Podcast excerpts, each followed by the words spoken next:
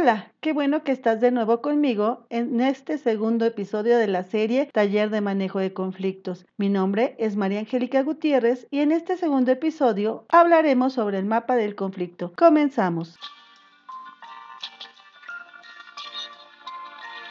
Para entender mejor qué es un conflicto, debemos acudir a los elementos que lo conforman y estos son tres. El primero son las personas o grupos de personas a las que vamos a denominar actores del conflicto. Recordemos que en el primer capítulo se habló de los conflictos según los participantes y estos podían ser intrapersonal, yo, interpersonal, dos o más personas, e intergrupal, dos o más grupos sociales. Después tenemos el problema que se debe resolver en donde están presentes intereses, necesidades, valores individuales y sociales de cada uno de los actores del, conflicto. Este elemento es muy importante, ya que al reconocer la diversidad de las personas que deben solucionar el problema, el abanico de soluciones será más completo.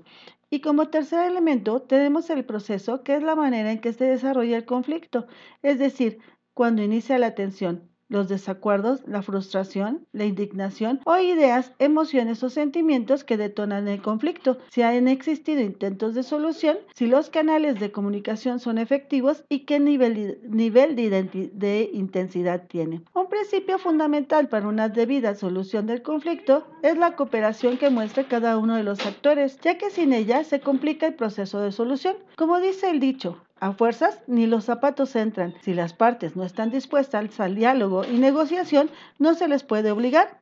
¿Y tú? ¿Cuándo sabes que alguna situación te está causando conflictos contigo mismo o con otras personas? En el próximo episodio conversaremos cómo comprender el conflicto y crear condiciones para su solución.